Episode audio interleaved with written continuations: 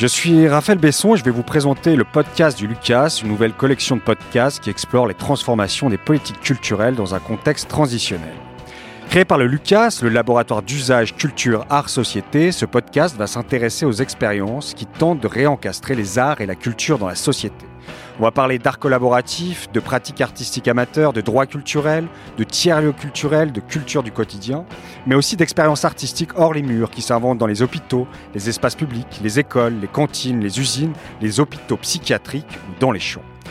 L'objectif est bien, c'est de s'inspirer de ces expériences pour écrire un nouveau récit des politiques culturelles, en interrogeant le rôle des experts, le statut des œuvres, la fonction des lieux de culture, la place des publics et des artistes dans nos sociétés.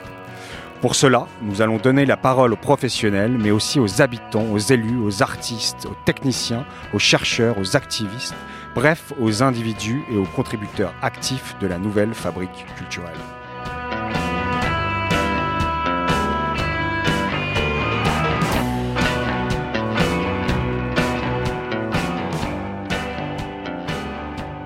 Bonjour à tous, pour cette deuxième émission du podcast du Lucas, on va se rendre dans le Pas-de-Calais. Un département, Lucas, est intervenu sur un travail de refonte du schéma des enseignements et des pratiques artistiques en amateur.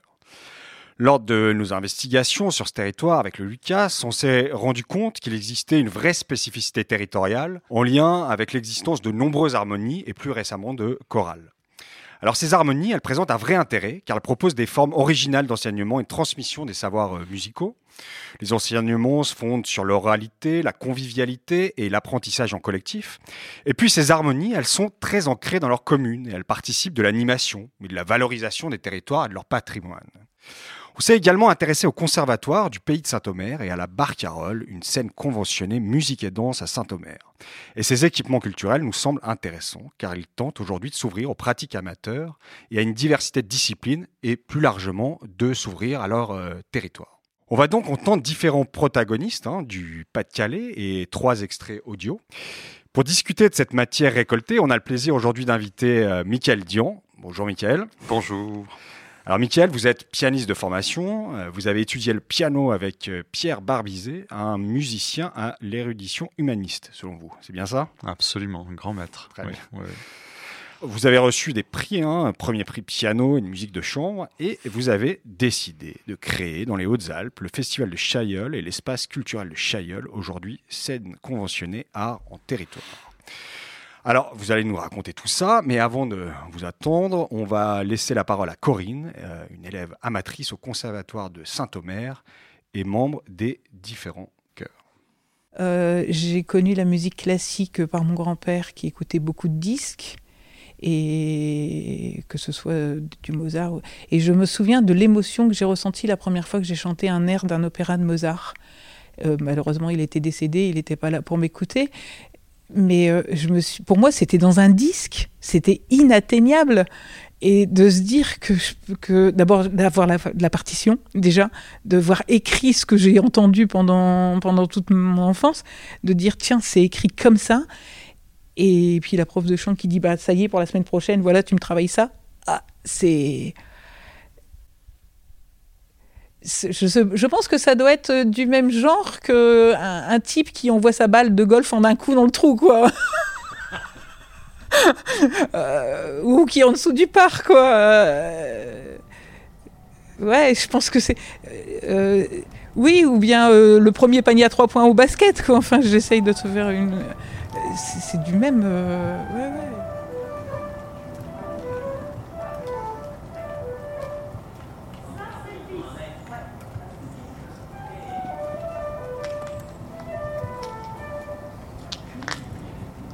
Je m'appelle Corinne, j'ai 57 ans. Euh, je fais de la musique depuis que je suis petite, avec un gros gros arrêt, comme on, disait tout à l'heure, euh, après le collège, le lycée. Et euh, dans le cadre de ma profession, je suis infirmière, j'ai eu l'occasion de rencontrer une dame qui m'a demandé de passer plus tôt parce qu'elle allait chanter le soir. Donc du coup, j'ai rebondi sur sa phrase en disant vous allez chanter, mais vous allez chanter où? Elle dit mais je fais partie d'une chorale, mais ça m'intéresse. Donc voilà, je suis partie, de là en fait. Et voilà, et j'ai mis l'orteil dedans, puis le pied, puis le corps entier. Euh, de, de la pratique de chorale, j'ai intégré la classe de chant. Et après, euh, on a créé un chœur de femmes au conservatoire dont je fais partie. On a travaillé avec Nicole Corti, avec Brigitte Laine et son ensemble. Euh, là, on a travaillé avec Arnaud Marzorati. Euh, on a enregistré un disque d'ailleurs dernièrement. ici, on va travailler. Ouais, non, mais on a, on a touché du doigt des, des, grandes, des belles choses et des beaux projets. C'est, enfin, j'ai peut-être plein de petites étoiles dans les yeux quand je dis ça, mais enfin, je, je, me sens tellement une poussière dans la musique par rapport à. On mesure la chance de travailler dans ce conservatoire ici à Saint-Omer, c'est extraordinaire.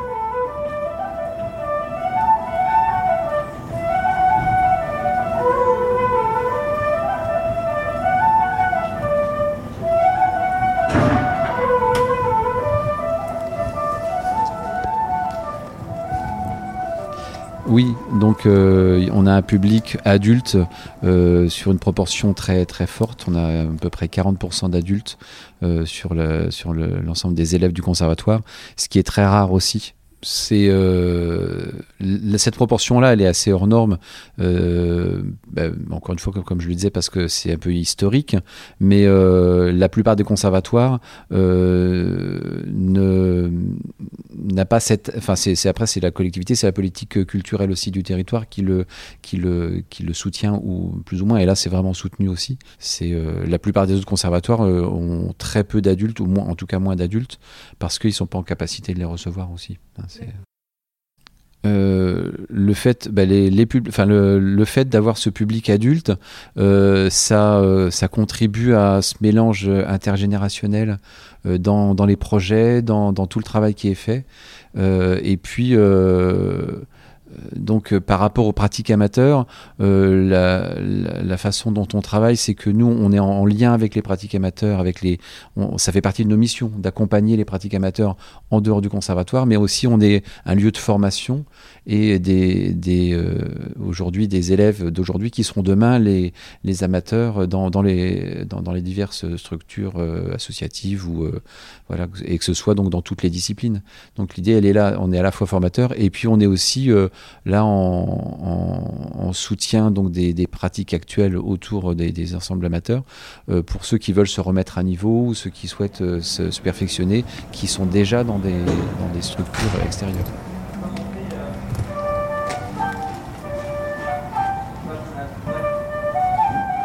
Le but de, l'éducation artistique et culturelle, c'est vraiment d'éduquer. Et on est en train de travailler depuis cette année, on, met en place un nouveau parcours euh, pédagogique. C'est pour les quelques enfants qui souhaitent intégrer le conservatoire, c'est faire une passerelle, parce qu'on est très loin de l'enseignement euh, traditionnel d'un conservatoire quand on intervient en milieu scolaire. Donc l'idée dans les orchestres et les collèges, c'est de leur proposer des cours, ce qu'on appelle des cours passerelles, qui vont être des cours euh, avec un contenu pédagogique intermédiaire entre le cours traditionnel au conservatoire et ce qu'ils auront eu euh, sur place, euh, puisque ce seront des cours qui sont transmis enfin les, les, classes orchestres au collège et à l'école sont que sur l'oralité. Il n'y a pas de lecture de partition.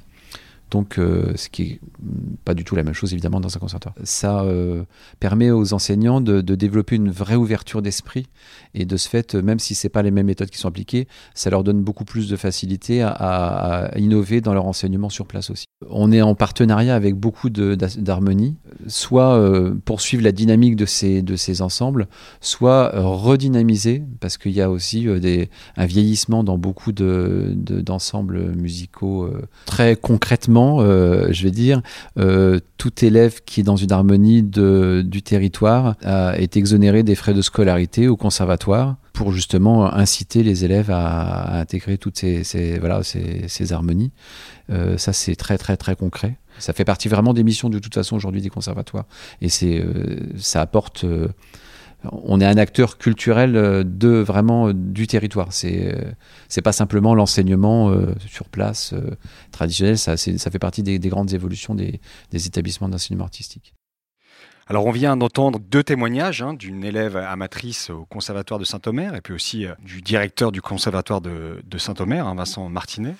Ces témoignages sont assez intéressants. Enfin, ils nous, documentent un peu hein, sur euh, ce que peuvent être ces pratiques artistiques euh, en amateur et comment elles peuvent être incarnées et pensées par à la fois ces amateurs et puis le responsable d'un établissement.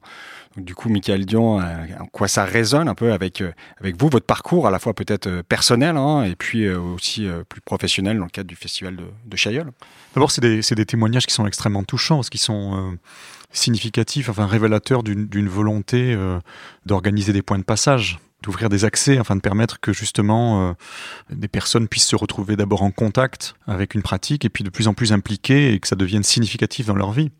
Et ça, je trouve que c'est, euh, en tout cas ça, ça résonne avec à la fois ce qui a été mon métier d'enseignant, parce que j'ai enseigné le piano dans dans une école nationale pendant près de 20 ans. Et ensuite, et parallèlement, et puis ensuite presque exclusivement, euh, avec le festival de Chailleul et l'espace culturel de Chailleul dans les Hautes-Alpes dont vous parliez tout à l'heure, qui était vraiment cette idée de euh, comment on fait pour que euh, la musique ou un geste artistique nous on s'occupe plutôt de musique, puisse être saisi par des gens qui se sentent pas forcément immédiatement destinataires de ce geste-là. Il y a toujours des représentations qui viennent freiner ou qui viennent parfois même empêcher le fait de, pousser la porte d'une petite chapelle ou d'une salle des fêtes dans un village, alors encore plus quand c'est un théâtre peut-être ou un opéra, enfin quelque chose d'assez impressionnant, euh, qu'on pense impressionnant quand on n'a pas ces, clés-là. Donc la question c'est qu'est-ce qu'on fait? Qu'est-ce qu'on fait pour euh, faciliter le passage? Et là, il y a mille, euh, mille stratégies possibles et et je trouve que, en tout cas, le directeur qui s'exprime est à l'endroit de ça, d'une vraie volonté de d'organiser cette circulation, de la rendre fluide. L'accueil, par exemple, des adultes en conservatoire, c'est un vrai sujet. Il y a énormément de conservatoires où, euh, euh, et moi, dans les conservatoires où j'ai enseigné, les adultes n'étaient pas reçus administrativement, ils ne pouvaient pas s'inscrire. Et pourtant, on avait des demandes vraiment euh, nombreuses. Donc il y a vraiment cette idée de favoriser la, mixité des générations, le fait que ces pratiques-là, elles infusent, on va dire, dans le corps social globalement, hein, pas simplement auprès des enfants d'une classe d'âge. Ou... Donc ça, c'est intéressant. C'est travailler l'adresse et travailler la, presque l'hospitalité. Alors l'hospitalité, c'est une chose qui me semble fondamentale, effectivement. Après, est-ce que vous avez connaissance, vous, d'expériences, de, euh, de, euh, justement de conservatoires qui auraient à un moment donné réussi à organiser vraiment la cohabitation entre à la fois les amateurs et les professionnels, mais pour produire quelque chose en commun? Pas seulement euh, accueillir dans le temps, dans des temps dédiés ou dans des temps, on va dire, de purement de, diffusion quelque part d'un savoir musical, mais vraiment des temps de, coproduction en commun d'une œuvre musicale commune. Est-ce que ça existe Oui, ça existe. Euh, je, pourrais citer, enfin, il y, a pas mal d'exemples, mais euh, il y en a un qui me vient en tête tout de suite, qui est le conservatoire d'Apt, Luberon. Son directeur, Michel Ray, est quelqu'un qui a vraiment euh, transformé le conservatoire depuis un établissement d'enseignement spécialisé vers un, on va dire, un pôle ou un centre de ressources qui favorise éminemment les pratiques amateurs et de manière globale, c'est-à-dire euh, les pratiques amateurs sont au cœur du projet artistique, les collaborations avec les autres acteurs du territoire sont nombreuses, elles sont euh, organiques, euh, c'est-à-dire liées au projet. Donc ça existe. C'est pas, je pense que c'est des mutations qui sont en cours. Les conservatoires ont de toute façon sont amenés à se transformer par ne serait-ce que la, demande sociale qui leur est faite.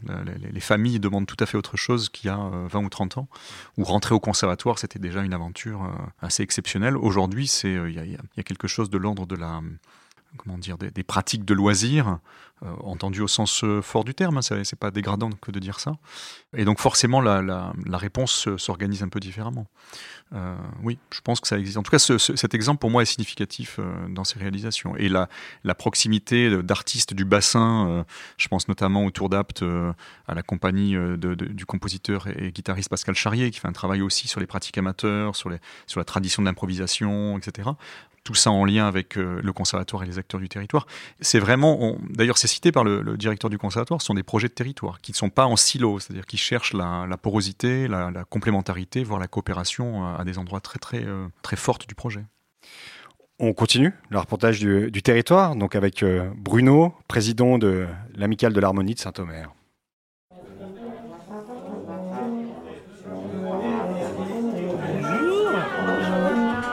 Bonsoir Bruno. Oui, bonsoir. Alors, moi, c'est clair, hein, si je n'avais pas l'orchestre d'harmonie, je ne jouerais plus de saxophone. Parce que jouer tout seul dans mon, bureau à la maison, euh, ça n'a pas trop d'intérêt. Euh, je l'ai fait parce que quand j'étais en, études au conservatoire, je travaillais, euh, les concertos ou autres. Mais maintenant, j'ai plus ce plaisir-là. Maintenant, j'ai besoin de jouer avec les autres. Et je pense qu'il y a beaucoup de personnes dans l'orchestre qui ont besoin de se retrouver, de jouer de façon collective et qui peut-être travaillent moins chez eux parce que c'est ça, c'est ce qu'ils recherchent. Ils ont plus envie de jouer tout seuls devant leur pupitre à la maison.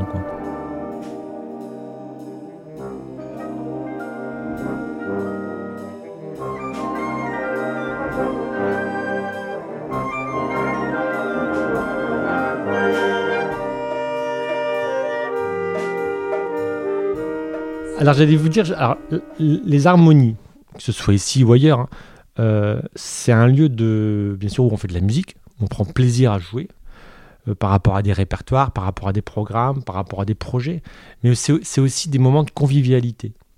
C'est extrêmement important. Dans toutes les harmonies que vous pourrez découvrir, il y a toujours des moments de convivialité après les répétitions, après les concerts, où euh, vous pourrez remarquer, bon là c'est en, miniature, mais là-bas c'est une grande frise, fresque, pardon, ou frise, je sais pas comment on dit, où en fait on a les anniversaires de tout le monde.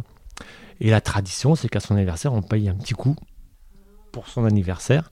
Donc il n'est pas rare que le mardi soir, après une répétition, il y ait une petite troisième mi-temps, toujours de façon raisonnée et raisonnable, évidemment, où euh, chacun apporte une petite boisson, un petit gâteau, euh, un peu de charcuterie, et puis euh, on passe des bons moments comme je l'ai dit au début de l'interview, comme dans une famille. il y a aussi, quand on dit pratique amateur, c'est amateur avec un grand A. Hein. Ça veut dire que bah, ce sont des musiciens qui ont plaisir à jouer. Alors ce ne sont pas des professionnels, ils ne sont pas rémunérés, ils ne jouent pas forcément comme des professionnels. Mais toutefois, euh, bah, ils ont plaisir à jouer, la restitution est plutôt sympathique, euh, il y a des choses qui, des émotions qui sont ressenties, et pour les musiciens et pour le public, donc c'est ça qui est important. Après, le reste, j'ai envie de dire, on s'en moque un petit peu, quoi.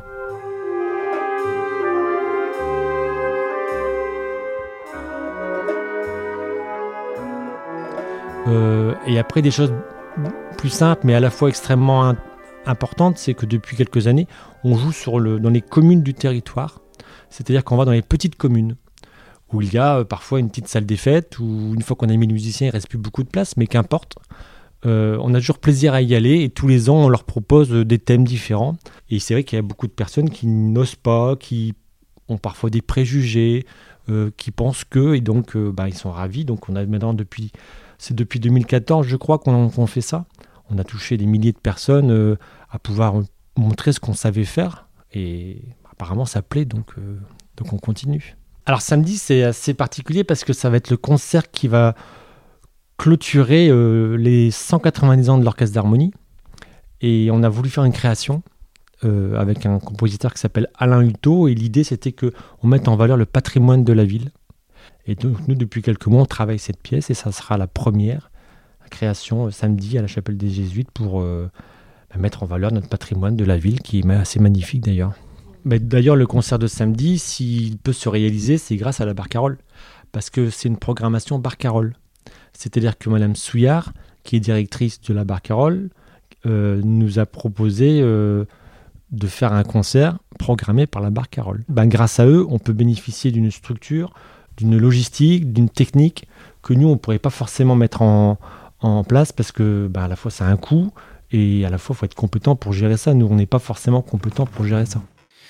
Alors, ce qui m'intéresse, personnellement, dans le témoignage de Bruno, c'est qu'il nous parle d'enseignements artistiques, musicaux, qui se fondent sur euh, la convivialité, le plaisir, l'oralité, euh, et aussi l'apprentissage en collectif. Absolument. Il y a de l'émotion parce qu'il y a, des tranches de vie entières.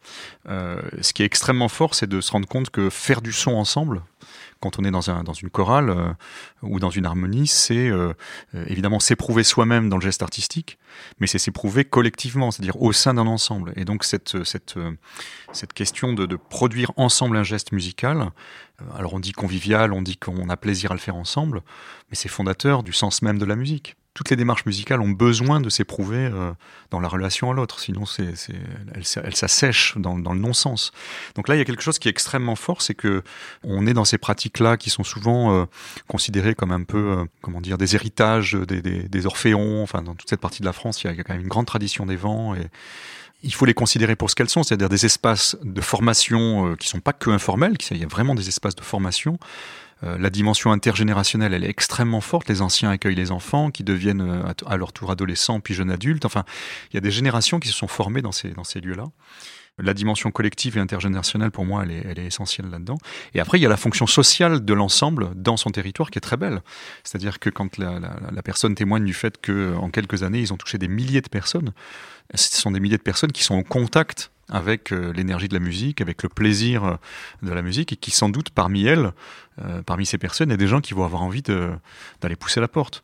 Donc c'est extrêmement fécond en réalité, à tous les endroits, dans la relation entre les personnes, dans cette qualité relationnelle qu'il y a entre les membres de, la formation, enfin de la, chorale ou, de la, du big band, mais aussi entre les, habitants d'un territoire. Donc c'est cette dimension presque de fierté d'appartenir à un territoire, d'y contribuer, de, présenter le travail, c'est voilà. Et il y a une autre chose moi que je trouve euh, très significative, c'est le fait que ça aille jusqu'à une demande euh, à un compositeur avec une collaboration avec euh, quelqu'un qui écrit une musique donc de création, qui est elle-même une création située, parce que visiblement c'est un travail avec la résonance recherchée de, de, du patrimoine. Enfin, je connais pas le projet dans son détail, mais donc on voit que tout ça est complètement lié à, à, une vie réelle. Enfin, il y a un truc très très organique là-dedans qui est très beau. Il y a un autre point qui me semble intéressant dans ce cas-là du, du Pas-de-Calais, c'est qu'il y a à la fois effectivement cette tradition des harmonies, ces récits de vie extrêmement aussi intéressants, mais il y a aussi des espaces, des, des équipements culturels mmh. qui vont essayer de travailler sur cette mise en relation. Et c'est justement euh, ce qu'on va essayer de comprendre là avec les témoignages donc de Christine Souillard notamment, hein, directrice de la salle La Barcarolle, qui tente justement de créer ces conditions mmh. de proximité entre amateurs et professionnels. Alors, il n'est pas grand, hein, 300 places. Euh, c'est une proximité super par rapport justement au projet qu'on défend, c'est hyper clair. Quand ce théâtre a été réouvert donc en janvier 2019, bah, ça venait un peu comme la cerise sur le gâteau de l'accomplissement, on va dire, euh, de, toute une histoire. Et c'est pourquoi j'ai vraiment à cœur de garder cette, euh, cette démarche d'ouverture du théâtre sur la cité le plus possible. De, d'essayer qu'il soit fréquenté par tout ce qui peut l'être et en tout cas euh, très ouvert au niveau des différentes générations, des différentes pratiques, euh, pour qu'on garde cet esprit qui est quand même très particulier à Saint-Omer. Alors, travailler dans ce sens-là, ça veut dire euh, justement éviter de mettre euh, des ghettos et des murs entre les différentes zones de la population, ou en, entre les artistes et les amateurs, entre les, euh, ceux qui apprennent la musique, la danse et le théâtre et ceux qui euh, viennent au spectacle. C'est essayer justement de créer des passerelles entre tout ça, pour que, parce qu'on sait hein, que ceux qui apprennent par exemple la musique au conservatoire sont pas forcément ceux qui vont au spectacle que ceux qui euh, créent euh, sont pas forcément euh, euh, à même de comprendre les objectifs et les envies des amateurs. Enfin voilà, il y a chacun a sa logique, chacun vient chercher ce qui lui correspond.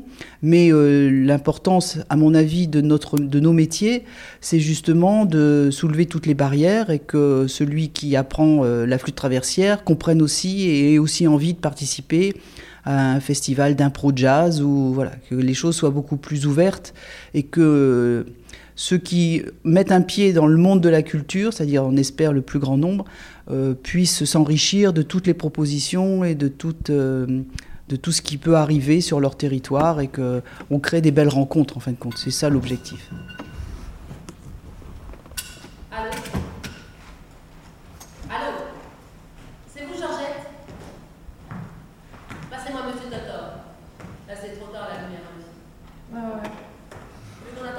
Non, non, non, mais allez-y, en fait, moi je, me, je, suis en train de. J'avance avec. Donc euh, là, là, voilà. Moi je trouve que ce qui est beaucoup plus fort, c'est justement de les de les intégrer à des propositions euh, artistiques avec des artistes qui ont envie de jouer de jeu, ce qui est quand même de plus en plus fréquent aussi, hein, parce que les artistes se remettent aussi en question. Il y avait une sorte de mépris ou en tout cas de, de frontières entre le monde professionnel et le monde amateur il y a encore quelques années, qui s'effacent beaucoup, parce que je pense que tout le monde se rend compte qu'il y a une survie aussi du monde culturel qui doit passer par cette réflexion-là. Donc euh, les artistes qui, qui se prêtent à ce type de rencontres sont de plus en plus nombreux, ils font souvent très bien, et toujours avec énormément de satisfaction, parce que les rencontres humaines sont, au bout du compte, ce qu'ils gardent tous de, de ces expériences-là l'essentiel pour justement bâtir des démarches euh, comme la nôtre, c'est de s'appuyer sur des viviers qui sont déjà des viviers euh, conquis, on va dire. Et les premiers viviers conquis, ce sont les amateurs et logiquement les élèves et pratiquants du conservatoire. Enfin, ce sont déjà ceux qui ont une pratique artistique. C'est déjà compliqué d'aller chercher le tout public qui n'est pas forcément concerné par la culture.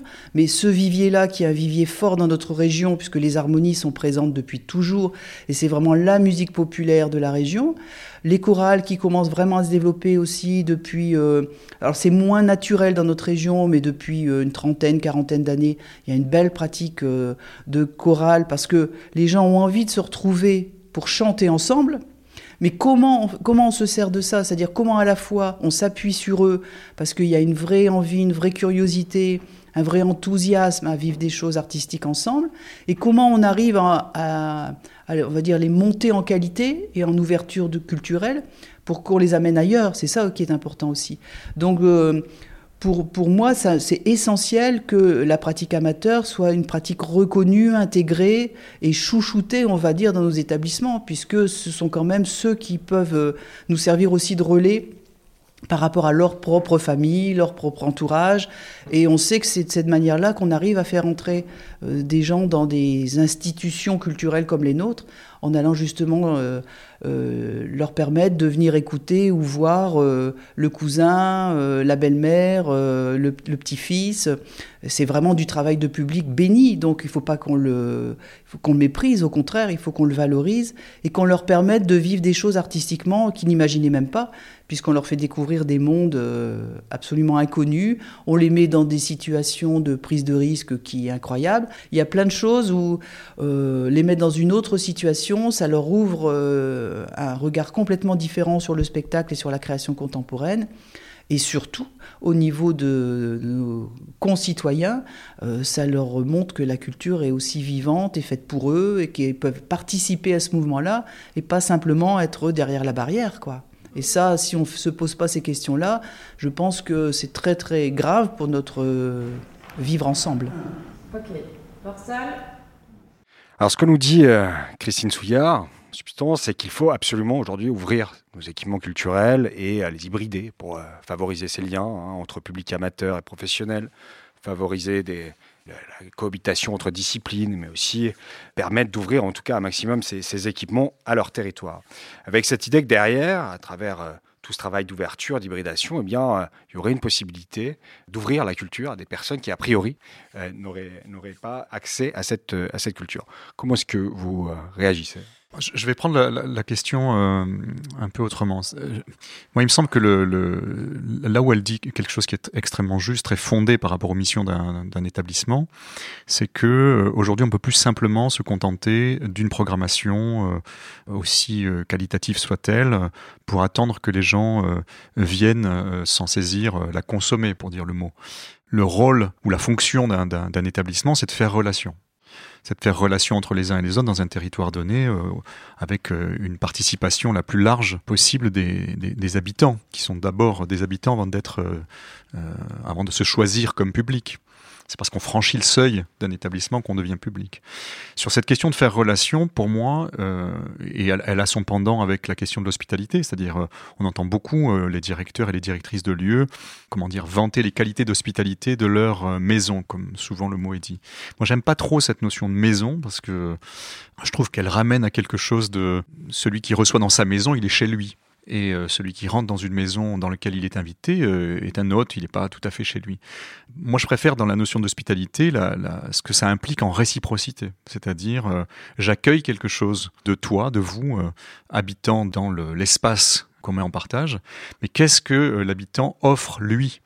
Dans la manière qu'il a de, de, venir euh, assister à quelque chose, de contribuer. En fait, c'est la question de la, à quelle place on attend l'habitant ou le spectateur. Est-ce que c'est simplement une place passive d'être euh, un spectateur qui a pris son billet, qui fréquente assidûment et donc qui s'ouvre à des mondes qui ne sont pas les, siens Ou est-ce que justement il y a un travail plus profond, plus complexe aussi, qui est moins, moins évident hein, que d'aller simplement voir un spectacle et qui implique des dispositifs euh, sans doute dehors les murs, de, de rencontres, d'espaces d'interaction qui ne sont pas ceux seulement euh, du moment du spectacle, mais qui permettent justement que et les artistes et les habitants s'échangent quelque chose.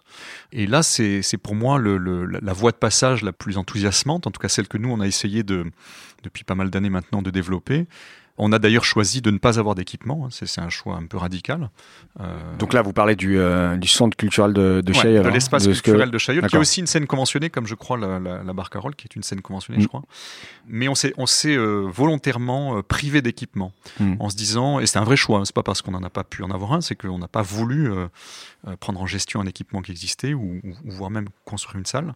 On s'est dit, au fond, on va trouver dans le territoire, qui est un territoire rural de montagne, assez, assez vaste, tout ce dont on a besoin, toutes les fonctions qui sont celles d'un théâtre. Des lieux de résidence, des lieux de répétition, des lieux de monstration, des, endroits de convivialité, etc., euh, etc. Et on s'est dit, euh, c'est une manière à la fois de baisser les effets de seuil. Il n'y a pas à franchir le seuil d'un théâtre pour aller euh, assister à quelque chose qu'on présenterait. Mais surtout, ça égalise d'une certaine manière tout ce qui est présenté aux habitants comme étant enfin quelque chose pour lequel on, les invite à, venir voir, essayer, comme des espaces de participation et d'interaction. Et en fait, euh, le spectacle ou le concert, parce que nous on s'occupe beaucoup de musique, est une des formes possibles de l'interaction artiste-habitant, mais ce n'est pas la seule. Euh, c'est sans doute celle qui est la plus normée d'ailleurs. Euh, l'artiste est sur scène, il faut qu'il ait les conditions pour pouvoir épanouir un geste artistique qui est reçu par des gens qui viennent pour ça c'est une forme possible de l'interaction, mais il y en a évidemment énormément d'autres. Et le fait de ne pas avoir de lieu nous oblige d'une certaine manière à construire à chaque fois en coopération, en collaboration avec les collectivités, mais avec les associations, avec tout le tissu vivant d'un territoire, une foultitude d'espaces d'interaction qui sont à chaque fois du sur-mesure, du prototype, de l'expérimentation. Euh, et au cœur de ces espaces d'expérimentation, on met le geste artistique euh, comme point de départ juste pour mieux comprendre, vous travaillez sur quoi? Enfin, comme type de justement de temps d'interaction, d'échange. Vous travaillez sur, par exemple, la programmation euh, du festival? Est-ce que c'est vous pouvez aller jusque là ou c'est plus des, des, éléments sur quel type de site on va justement euh, euh, investiguer, de territoire C'est intéressant que vous pointiez immédiatement la question de la programmation, parce que c'est souvent ce qu'on reproche ou ce que ce que fait craindre une, une, une inspiration, on va dire, qui viendrait des droits culturels, en disant au fond, vous allez vous défaire de l'expertise de la programmation. Il se trouve que nous, on n'a pas trop touché à cet endroit-là. Pour le dire très clairement, je, je assume la responsabilité de la programmation. Je le fais avec beaucoup d'échanges avec l'équipe, avec les artistes eux-mêmes, et avec des artistes qui connaissent euh, soit directement, soit indirectement le projet ou le territoire. On a monté un conseil d'orientation pour essayer de mettre au débat un peu ces questions, et le sujet de la programmation n'est pas sorti comme un sujet prioritaire. C'était plutôt euh, la qualité de la relation artiste-habitant qui a été le sujet sur lequel euh, tout le monde s'est dit là on peut euh, apporter des expertises singulières. dans ce conseil d'orientation, il y a aussi bien des habitants, des bénévoles qui sont aussi des habitants, des artistes, des, des, gens qui sont plutôt du monde de la culture, qui sont attachés au projet, même des, des institutions. C'est très très ouvert. Et donc c'est ça le sujet, c'est de dire en fait, euh, si l'objet principal de l'espace culturel de Chaillol, c'est faire relation par euh, le geste artistique, sans nier la, la qualité d'exigence qu'on peut avoir sur euh, le, fait d'aboutir pleinement à un geste artistique, mais en le mettant le plus possible en résonance avec ce qu'un territoire porte au quotidien comme initiative, euh, organisation, etc. À ce moment-là, c'est ce sujet de la relation euh, artiste-habitant qui peut venir être questionné. Et je trouve ça très significatif, c'est-à-dire qu'en fait, à aucun moment dans le... Nous, on a un conseil d'administration qui est essentiellement composé d'habitants qui est pas du tout. Euh, les tutelles sont pas présentes, les membres de droit, il y en a pas. Enfin, on ne nous a pas demandé ça, donc on n'a pas développé ça. On a de fort bonnes relations avec nos partenaires par ailleurs, mais ils sont pas présents dans la gouvernance, qui est majoritairement constituée d'artistes et d'habitants. Et une majorité de, ceux-là sont des habitants. À aucun moment la question euh, est venue sur, sur la programmation. Elle est venue sur plein d'autres sujets sur la relation la plus fine, la plus authentique possible avec euh, les, ressources d'un territoire, avec euh, des manières de déployer le projet culturel. Sur tous ces sujets-là, oui. Mais sur la programmation, ça n'a jamais été euh, un sujet. C'était pas l'enjeu. C'était pas l'enjeu perçu comme ça. Est-ce que vous avez des, pas des actualités particulières avec le, festival de Chailleul Vous en êtes où aujourd'hui? Aujourd'hui, on est, c'est la, la, 26e édition en 22. donc, on travaille là, on finalise la programmation et surtout la mise en œuvre euh, du projet culturel autour de la programmation de la 27e édition, de la 27e saison, c'est une saison sur l'année. Il y a énormément de résidences de territoire en ce moment. Euh, des artistes viennent travailler, ils ont du temps de travail qui est rémunéré, hein, qui est vraiment un temps euh, dédié. Et ce temps de travail sert aussi de point d'appui pour construire des, hum, comme je disais tout à l'heure, des, des petits espaces euh, d'interaction avec les écoliers, avec les lycéens, avec euh, les, foyers, euh, un, foyer de, travailleurs en, situation de handicap, avec les anciens dans un EHPAD. Enfin, il y a tout un, tout un ensemble d'initiatives qui sont portées conjointement par l'équipe de l'espace culturel de Chaillol, mais aussi par les, partenaires sur le territoire. donc ça, c'est toute la période octobre-décembre, au moment où on se parle. En janvier, on a une ouverture de saison et qui va rythmer toute l'année. On a quatre concerts par mois et pas mal d'actions culturelles. même si nous, on, finit par pas distinguer le temps d'action culturelle des autres temps de c'est de la présence artistique. Qu'est-ce qu'on fait de ce temps où les artistes sont présents euh, sur le territoire? D'ailleurs, toute notre saison s'appelle Artistes en présence. Et on a mis présence au pluriel pour montrer qu'il y avait une diversité de modalités de la présence. Et enfin, le festival, qui est le temps fort de l'été, temps fort par l'intensité, hein, par le, le, nombre de concerts et d'événements euh, voilà, plutôt, plutôt estival, et qui commencera le 15 juillet jusqu'au jusqu'au 11 août cet été. Eh ben, merci beaucoup, Michael Dion. En tout cas, on a hâte de découvrir ce festival cet été. Euh, et merci beaucoup pour votre témoignage. Sinon, en termes de, remerciements, alors plusieurs choses. D'abord sur les prises de son, la rédaction et l'animation. Kevin Dervaux et puis Hélène Pillon et moi-même. Donc je m'auto-félicite, ce qui est assez intéressant. Donc Raphaël Besson. La réalisation, donc euh, Sébastien Gély. Et puis la coproduction Urban Prod et la Fédération Art Vivant et Département avec le soutien du ministère de la Culture et l'Agence nationale de la cohésion des territoires. À bientôt.